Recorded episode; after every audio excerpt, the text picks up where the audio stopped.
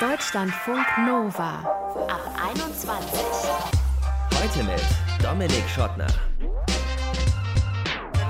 Na, wann habt ihr das letzte Mal erfolgreich was verdrängt? Miete zahlen, Oma anrufen, Zähne putzen. Das sind eher harmlose Dinge, klar, aber es gibt ja auch Entscheidungen im Leben, die dulden keinen Aufschub. Also eigentlich dulden die keinen Aufschub. Kann es bei denen vielleicht aber auch manchmal okay oder vielleicht sogar gesund sein, sie aufzuschieben, sie zu verdrängen? Und wieso verdrängen wir überhaupt Entscheidungen oder Gedanken oder vielleicht sogar Menschen? Darum geht es in diesem Ab 21 Podcast. Und das ist Jan Kalbitzer. Ganz viele Dinge müssen wir einfach so wegdrängen, sonst würden wir gar nicht funktionieren als Menschen. Jan ist Psychiater und leitet die Stressmedizin der Oberberg Kliniken in Berlin. Und er wird uns erklären, wann Verdrängung zum Problem wird und wann eben nicht. Dass er oft und gut verdrängt, das weiß Timur selbst. Er ist ein selbsternannter Meister der Verdrängung und sagt, Verdrängung ist wie so eine Kammer, die man immer voller stopft mit Unrat, bis die Tür irgendwann von alleine aufspringt. Was er damit meint, kann uns jetzt erklären. Hi Timur. Hello. Wann hast du zuletzt etwas verdrängt? Oh, wahrscheinlich verdränge ich eigentlich jeden Tag irgendwas, denke ich. Hm, ganz aktuell bei mir ist beispielsweise eine Situation, die bestimmt viele Leute kennen oder, oder manche Leute zumindest der Abschluss meines Studiums zum Beispiel, den ich ähm, mir selbst organisieren muss natürlich, was halt auch bedeutet, dass wenn ich mich nicht kümmere, dass da auch nichts passiert.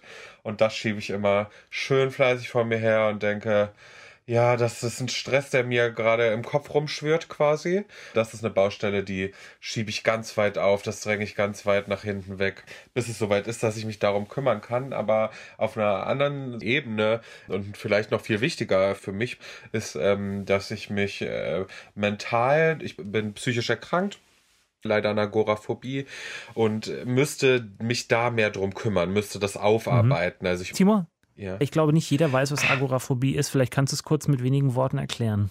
Ja, na klar. Äh, Agoraphobie ist Platzangst. Das bedeutet im schlimmsten Fall ganz kurz gesagt, dass Leute, die das haben, ähm, nicht oder kaum in der Lage sind, das Haus zu verlassen, ohne dass sie Panikattacken bekommen am laufenden Band, mhm. wenn es überhaupt geht. Und, genau. und das verdrängst du, also die, die Aufarbeitung oder die Bearbeitung dieser Krankheit, das verdrängst du? Exakt. Und ich bin gerade in der idealen Position, mir das erlauben zu können.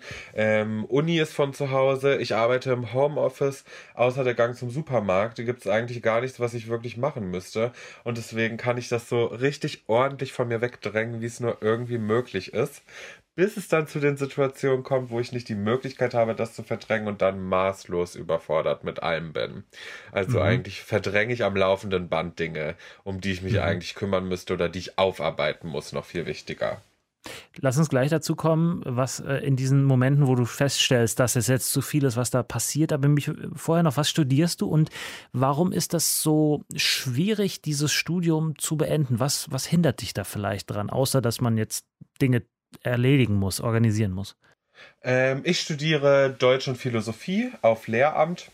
Und ich denke, es ist so ein Ding, ich weiß genau, wenn das fertig ist, dann muss ich mich auf was festlegen, dann muss ich, dann muss ich mich von meinem Studierendenleben verabschieden und dann äh, geht das echte Leben los und Steuern und äh, und Versicherungen und selbstständig sein zu 100 Prozent und dann wird's quasi richtig ernst und dann muss ich Entscheidungen treffen, die wirklich den Rest meines Lebens beeinflussen und da spielt dann natürlich auch eine gewisse Angst und Sorge mit, ne? Und mhm. auf jeden Fall auch äh, der, wie soll ich sagen, der Unwille, mich, mich äh, damit auseinanderzusetzen. Wenn das alles mhm. passiert, mhm. dann habe ich keine Möglichkeit mehr zu sagen, okay, ich äh, mache jetzt einfach nur das, was ich will. Das funktioniert da natürlich nicht. Plus, die derzeitige Situation ist demnach natürlich auch ein riesengroßes Privileg für mich, ne? Aber ich denke, es ist, weil, also weil sich das nicht, nicht jede Person erlauben kann, natürlich. Dessen bin ich mir bewusst. Mhm. Äh, aber das ist so ein Schritt, vor dem ich einfach mega Respekt habe und von dem ich glaube, dass ich das deswegen so weit von mir wegschiebe. Ja, verständlich. Aber ich glaube, so eine äh, Entscheidung für einen Beruf, auch wenn es jetzt im Lehrberuf ist, selbst da, ist ja keine fürs Leben am Ende. Ne? Du bist ja du äh, Herr des Verfahrens. Du kannst ja auch sagen, pff, nach zwei Jahren, weißt du was, Staat, kannst mich mal gern haben, ich mache jetzt was anderes. äh, mir ist bewusst, dass ich auch immer wieder sagen kann, okay, ich change jetzt doch nochmal, ich ändere irgendwie die Berufswahl. Das ist mir in der Theorie bewusst. Ich weiß aber auch, was in der Praxis damit alles verbunden ist. Mhm. Und das sind dann Dinge, wo ich sage, wenn sich das jetzt für mich vermeiden lässt, dann würde ich es natürlich auch gerne vermeiden. Mhm. Nichtsdestotrotz, ob ich mich dann umentscheide oder nicht, sind das trotzdem Entscheidungen, die ich ab dann treffen muss. Ja. Und äh, wenn es um Entscheidungen treffen geht, bin ich. Mh, es gibt Dinge, die ich lieber mache, als Entscheidungen zu treffen, ja. vor allem schwerwiegende. Ja. Was passiert in dem Moment, wo du feststellst, auweia, jetzt ist dieser Raum, diese Kammer, in die ich alle meine Nichtentscheidungen gestopft habe, so voll, dass sie auch irgendwann aufplatzt? Also, also wie, wie fühlt sich das an? Und was passiert dann? Dann macht es Peng und alles quillt über oder was passiert dann? Im schlimmsten Fall habe ich gar nicht mehr die Kontrolle, je nachdem, worum es geht natürlich. Ne? Mhm. und äh, muss irgendwie mit dem Haufen an arbeiten, der vor mir liegt. Oder ich äh, habe mega viel zu tun und es gibt noch Chancen, die Dinge aufzuarbeiten, aber dann wird es immer, immer schwieriger, weil dieser Haufen an Unrat äh, in, im Laufe der Zeit natürlich immer größer wird. Und je größer der wird, desto aufwendiger und langwieriger und schwieriger ist natürlich dann der Prozess des Aufarbeitens. Und dass man sich diesen Ding irgendwann früher oder später sowieso zuwenden muss, ist halt irgendwie was, was man beim Verdrängungsprozess auch gerne mal vergisst, glaube ich. Wobei man da natürlich ja, weil man es verdrängt einfach. Mhm. Da muss man natürlich aber auch sagen, dass man auch beim Verdrängungsmechanismus selbst ein bisschen differenzieren muss. Das kann ja durchaus absolut automatisiert sein, wenn es jetzt um irgendwelche traumatischen Erlebnisse geht, selbstverständlich. Mhm. Aber nach meinem Verständnis ging es jetzt nicht um diese unbewussten automatischen Sachen, sondern da, wo ich mich selber entscheide, das will Heute ich jetzt ich nicht ja, sowas zum Beispiel. Heute fliehe ich einfach mal vom Alltag. Heute wende ich mich all den Dingen zu, die so weit von meinen tatsächlichen Problemen weg sind, wie nur irgendwie möglich, damit die mich jetzt nicht beeinflussen, damit ich mich jetzt nicht darum kümmern muss und what for, damit ich ganz am Ende dann mich doch um alles ungefiltert, gebündelt auf einmal im Riesenschwall kümmern kann. Okay, so wie, wie ähm, manche Leute sich dann einfach zwei Wochen irgendwo einschließen und alles wegarbeiten, was sich so angesammelt hat. Ja. Mich würde würd noch interessieren, ähm, also wie betrügst du dich selber? Wie, ähm, wie verdrängst du äh, Dinge? Gehst du Raven, wie ich gerade schon gesagt habe? Nimmst du Drogen? Trinkst du viel? Oder schläfst du einfach ähm, 24 Stunden am Tag? Also ich gehe nicht Raven, aber es, es gab auf jeden Fall eine Zeit im Leben, da habe ich auf jeden Fall ähm, Substanzen verwendet, aber jetzt nicht Drogen, beziehungsweise schon, aber Alkohol und äh, nichts anderes als das, um äh, ja abzuschalten. Ne? Man versucht irgendwie so weit wie möglich von diesem Problem wegzukommen und mit irgendwelchen äh, bewusstseinsverändernden Dingen, wie ja beispielsweise auch Alkohol, ist das natürlich optimal möglich. Also mhm. das, also früher habe ich viel Alkohol getrunken, mittlerweile trinke ich gar keinen Alkohol mehr. Jetzt sind das eher so äh, recht banale Sachen, aber trotzdem noch Dinge, die mir die Möglichkeit bieten, ein Schlupfloch vom, äh, vom echten Leben zu finden. Und sei es irgendwie Binge-Watching, irgendeine Netflix-Serie, sei es äh, Geld, das ich gerade übrig habe, im, im Online-Shopping auszugeben, sei es irgendwas Geiles zu essen oder so. Also ganz viele Möglichkeiten, die dafür sorgen, dass ich jetzt in dieser Sekunde mich auf irgendwas konzentrieren kann, was gar nichts mit, mit meiner tatsächlichen Lebensrealität zu tun hat, sage ich mhm. mal. Lass uns jetzt darauf gucken, was passiert, wenn diese Kammer eben aufplatzt. Das klingt jedenfalls so, als hättest du schon das eine oder andere Mal erlebt. Hast du dann vielleicht auch sogar schon so eine Methode entwickelt, wie du damit umgehst dann in dem Augenblick? ich finde, das braucht echt einen differenzierten Blick irgendwie, weil das so unterschiedlich ist. Es kommt so dolle drauf an, um was es eigentlich geht. Es gab schon Zeiten, wo ich jetzt, ähm, wenn ich sage, ich habe Ewigkeiten die Uni vor mir hergeschoben, dass ich dann wirklich, wie du es eigentlich schon gesagt hast, zwei Wochen am Stück hier gesessen habe, nur drin gewesen bin und die ganze Zeit nachgearbeitet, aufgeholt, alles gemacht, was noch gemacht werden musste. Das war dann so ein Haufen, den ich noch bewältigen konnte. Das war viel Arbeit und so. Als alles auf mich eingefallen ist, konnte ich das noch einfach lösen, sage ich mal. Ein mhm. anderer Zeitpunkt aber, wenn es jetzt um meine psychische Erkrankung geht beispielsweise, ähm, das war dann, als da nach Ewigkeiten des Verdrängens diese Kammer einfach aufgeplatzt ist, gab es keine Möglichkeit für mich, das alleine einfach wieder in den Griff zu bekommen. Also das war dann der Moment und den, äh, der hätte auch schon wesentlich früher kommen können, nach äh, meinem Empfinden, äh, an dem ich auf jeden Fall professionelle Hilfe auch gebraucht habe. Ich habe das Gefühl, dass auch eine kleine Sache, gerade wenn es um die Dinge geht, die äh, psychisch ähm, belastend sind und das ist für jede Person individuell. Ne? Wenn ich die in meine Kammer stecke, habe ich oftmals das Gefühl, dass die da drin auch wächst, also dass die immer größer wird da drin, auch ohne dass ich großartig was selbst dazu reinstopfe. Deswegen habe ich immer das Gefühl, dass gerade die Dinge, von denen ich merke, okay, da geht schon eine psychische Belastung von aus, dass ich mich darum kümmern muss, dass die aufgearbeitet werden und die auf keinen Fall verdrängen sollte. Und das ist, ist für den Moment cool und es ist vielleicht für den Tag cool, es ist vielleicht für den nächsten Tag cool, aber es kommt auf jeden Fall irgendwann zurück und äh, größer als es anfangs war und es wird überfordernd sein und es wird schlimmer sein, als es am Anfang gewesen wäre. Deswegen bin ich auf jeden Fall so objektiv wie möglich betrachtet, Team äh, nicht verdrängen, aufarbeiten, was man aufarbeiten kann. Äh, in der Praxis sieht es natürlich oftmals leider ein bisschen anders aus. Timur, selbsternannter Meister im Verdrängen, sagt, äh, Verdrängen ist wie eine Kammer, die man immer voller stopft mit Unrat, bis sie irgendwann aufspringt. Und was man dann in dem Augenblick macht, was er macht in dem Augenblick, darüber haben wir gesprochen. Danke, Timo. Dankeschön. Deutschlandfunk Nova. Dinge verdrängen befreit mich erst ne? und dann äh, bereitet es mir doch irre schlechte Laune. Und wenn, wie äh, Timo es vorhin sinngemäß nannte, wenn diese kleine Gedankenrumpelkammer, wo man all das rein verdrängen kann, wenn diese Rumpelkammer überquillt und ich weiß, wenn ich die Tür da jetzt aufmache, dann erschlägt mich dieser ganze Unrat, dann grommel ich so den ganzen Tag vor mich hin und riskiere, dass die Tür irgendwann von alleine aufgedrückt wird und ich den ganzen Mist ja dann am Ende doch wegräumen muss. Verdrängen ist Mist, würde ich jetzt einfach mal behaupten. Aber stimmt das immer oder kann Verdrängung vielleicht auch mal ganz gut für uns sein in bestimmten Lebenslagen und Lebenssituationen? Darüber möchte ich jetzt mit Jan Kalbitzer sprechen. Er ist Psychiater und leitet die Stressmedizin der Oberberg Kliniken in Berlin. Hallo Jan. Hallo. Was hast du äh, zuletzt erfolgreich verdrängt? Also ich habe den Tod meines Vaters verdrängt zwischenzeitlich. Der ist während des ersten Lockdowns gestorben. Und ich musste dann einfach funktionieren, meine Patienten versorgen, für meine Kinder da sein. Und dann habe ich das eine Zeit lang zwischendurch einfach komplett verdrängt und habe gesagt, ich muss später weiter trauern. Das kann ich jetzt einfach gerade nicht. Und das war auch sehr sinnvoll. Also Verdrängung ist durchaus auch ein sinnvoller Mechanismus. Oh, okay, so tief wollte ich tatsächlich gar nicht einsteigen an der Stelle, aber äh, mein herzliches Beileid natürlich, kenne ich gut diese, diese Situation. Wie hast du das gemacht mit dem Verdrängen? Das geht relativ automatisch. Also ich habe mir dann schon einfach gesagt, ich nehme mir später Zeit. Also es, es, muss nicht eine Rumpelkammer sein, man kann auch eine gut aufgeräumte Kammer haben und sagen, für das nehme ich mir später Zeit, wenn ich die Zeit dafür habe, jetzt geht es halt gerade nicht. Man muss so ein bisschen sagen, aus psychiatrischer Sicht hat Verdrängung eine andere Bedeutung. Wir gehen davon aus, dass verdrängte Sachen, wenn man die Psychoanalytiker fragt, so ganz weg sind, so tabuisierte Sachen.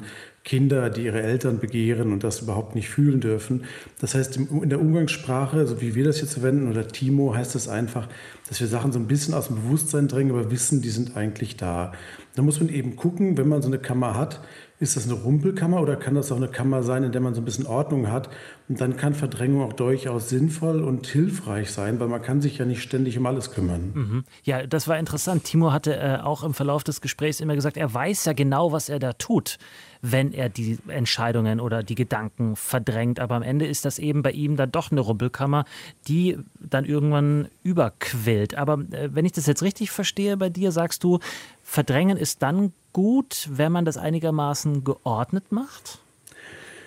Ja, nicht nur. Manche Sachen muss man ja auch verdrängen. Also, dass wir auf einem Planeten durch ein unendliches Universum sausen, nicht genau wissen, warum und auch nicht genau wissen, wie lange das weitergeht, das kann man nicht die ganze Zeit im Bewusstsein haben. Und das verdrängt man oft einfach auch chaotisch und denkt nicht weiter darüber nach. Ganz viele Dinge müssen wir einfach so wegdrängen, sonst würden wir gar nicht funktionieren als Menschen. Also Verdrängung ist schon eine super Sache.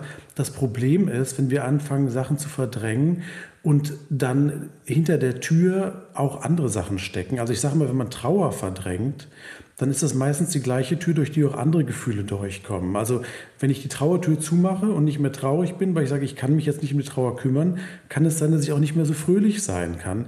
weil meine Emotionen auch durch diese Tür gehen, die positiver sind. Oder ich kann zum Beispiel mit meiner Frau dann nicht mehr so schöne Filme gucken in der Zeit, weil die eben auch romantische Szenen haben, wo ich dann Rotz und Wasser heule oder so. Also jetzt nicht nur mich, sondern ins, insgesamt gemeint. Und deswegen muss man sagen, wenn man merkt im Alltag, man verdrängt viel und kann zum Beispiel gar nicht mehr aushalten, wenn andere über traurige Gefühle reden oder wenn man emotional Film guckt oder überhaupt andere intensive Gefühle haben, dann hat man vielleicht ein bisschen zu viel verdrängt und dann sollte man sich das vielleicht stückweise auch wieder vornehmen. Mhm. Die, mutet vielleicht etwas seltsam an die Frage, aber ähm, kann man denn auch positive Sachen verdrängen, positive Emotionen verdrängen oder sind es eigentlich immer negativ konnotierte Erlebnisse und Gedanken und Entscheidungen?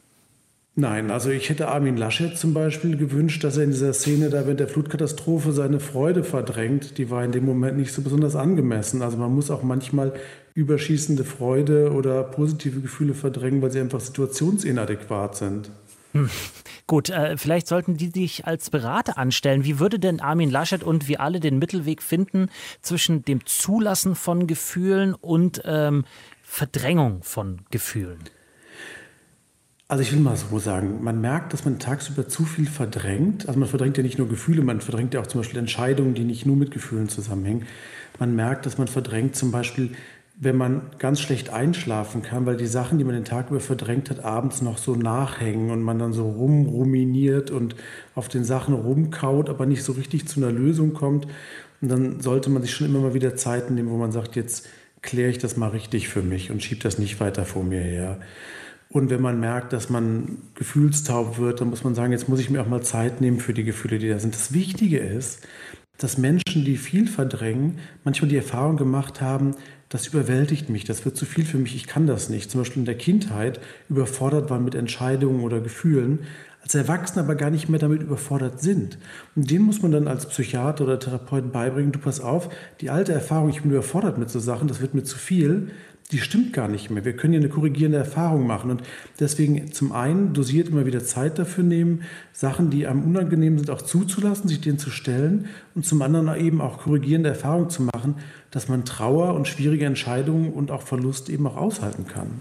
Wir haben dieses Bild mit der Rumpelkammer jetzt schon ein paar Mal gehört, in die man all die verdrängten Gedanken und Entscheidungen schiebt. Wenn sich jetzt die Tür von innen aufbricht durch diese ganzen verdrängten Entscheidungen und vor einem hinlegt, diese ganzen Entscheidungen. Was macht man da am besten? Das ist ganz lustig, weil wir sind ja so ein bisschen Gefangene unserer Bilder. Wir benutzen dann gerne Bilder für die Psyche und dann äh, wollen wir die Geschichte weitererzählen, aber die Psyche funktioniert so nicht. Also man kann nicht sagen, ich tue alle verdrängten Sachen in eine Kammer und dann bricht die auf und alle verdrängten Sachen kommen auf einmal raus das wird nicht stattfinden. Also es kann sein, dass irgendwann etwas wieder stärker zu mir kommt, ich nicht mehr schaffe, es wegzudrängen und es so stark präsent ist, dass ich keine Wahl habe, als mich damit auseinanderzusetzen. Aber dass jetzt uns alles quasi so überrumpelt, um, um die Rumpelkammer mhm. nochmal aufzunehmen, das ist Unfug. Ne? Also das wird nicht passieren. Wenn das so ist, dass da was vordringt, was verdrängt war, was sich ganz überwältigend anfühlt, dann macht es Sinn, sich dafür Zeit zu nehmen und Hilfe zu holen. Es ist aber auch so, dass ich immer sage, nur weil es einem früher mal schlecht ging, muss man nicht äh, im Erwachsenenalter dann nochmal an alles ran und alles aufarbeiten. Man kann Dinge auch sein Leben lang verdrängen und sagen, ich versuche das jetzt einfach wieder loszuwerden. Mhm. Und manchmal bildet man sich auch ein, dass man Dinge verdrängen würde, die überhaupt kein Problem sind. Also zum Beispiel, dass ich sage, ich verdränge schon lange die Klärung mit meiner Frau darüber, wie wir die Haushaltsarbeit aufteilen, weil das unfair ist. Und vielleicht kann man dann einfach sagen, du, eigentlich sind wir beide ganz zufrieden, das ist überhaupt nicht unfair, wir brauchen die, die Diskussion überhaupt nicht zu führen. Mhm. Und dann war da gar nichts Verdrängtes. Also das sind oft so Ideen, die man im Kopf hat, die so nicht stimmen. Aber wenn Dinge, die wir verdrängt haben, einfach mit großer Stärke vordringen, dann sollte man sich die Zeit dafür nehmen. Dann sollte man sagen, okay, jetzt ist das da und man sollte sich klar machen, dass diese Angst, überwältigt zu werden, relativ unwahrscheinlich ist, weil wir haben ja die Fähigkeit, mehr oder weniger zu verdrängen. Und das Bewusstsein lässt oft auch nur so viel zu, wie man auch wirklich verarbeiten kann. Also es kann sich überwältigend anfühlen, aber meistens ist es so, dass die Dinge relativ gut handhabbar sind. Auch die Frage, was mache ich zum Beispiel nach meinem Studienabschluss oder auch die Frage, wie möchte ich die Beziehung zu meinen Eltern gestalten, das sind alles Dinge, die sind eigentlich handhabbar. Mhm. Man steigert sich nur in der Fantasie immer mehr da rein. Wenn das irgendwann aufgeht, dann werde ich das nicht schaffen. Ja, wie wichtig ist denn zum Beispiel, sich auch durch Aufschreiben, durch Sortieren so eine Art Ordnung zu schaffen, um des Chaos, das da vermeintlich ist, Herr zu werden oder Frau zu werden? Das finde ich eine super Sache, vor allem, wenn man die Sachen dann auch nicht immer wieder denkt. Zum einen kriegt man eine innere Distanz dazu. Das ist immer schon mal wichtig. Also man kann die aufschreiben oder man kann sich auch mal so eine, man kann so eine Übung machen, dass man die auf eine Bühne draufstellt und die betrachtet und versucht, eine innere Distanz zu kriegen. Also man sagt, ah, da auf der Bühne, jetzt äh, Szene, mein Studienabschluss und dann kommen so die verschiedenen äh, Leute, die da miteinander streiten. Der Anteil in mir, der sagt, du musst unbedingt erfolgreich sein. Der Anteil in mir, der sagt, eigentlich wolltest du das doch nie werden. Und dann lässt man die mal auftreten, betrachtet die mal so ein bisschen aus der Distanz. Das Wichtige ist zu sagen, ich kriege ein bisschen innere Distanz dazu, kann man sich auch Hilfe holen, wenn man sowas machen will und betrachte das mal ein bisschen genauer und merke, es ist einfach eigentlich gar nicht so ein großes Ding. Die meisten Dinge sind beherrschbar. Sagt Jan Kalbitzer, er ist Psychiater und leitet die Stressmedizin der Oberberg Kliniken in Berlin. Danke dir. Gerne. So, und jetzt seid ihr dran. Wie ist das bei euch? Verdrängt ihr viel? Verdrängt ihr gerne? Wie verdrängt ihr? Was habt ihr euch da für Techniken angeeignet? Würde uns interessieren. Erzählt uns eure Geschichten. Mail at deutschlandfunknova.de ist der eine Weg. Oder ihr schickt uns eine Sprach- oder Textnachricht bei WhatsApp an 0160 9136 0852. Vielen Dank jetzt schon mal, auch für euer Interesse. Ich bin Dominik Schottner. Bis zum nächsten Mal. Bleibt gesund und geschmeidig. Ciao. Deutschlandfunk Nova ab 21. 21. Montags bis freitags ab 21 Uhr und auf deutschlandfunknova.de.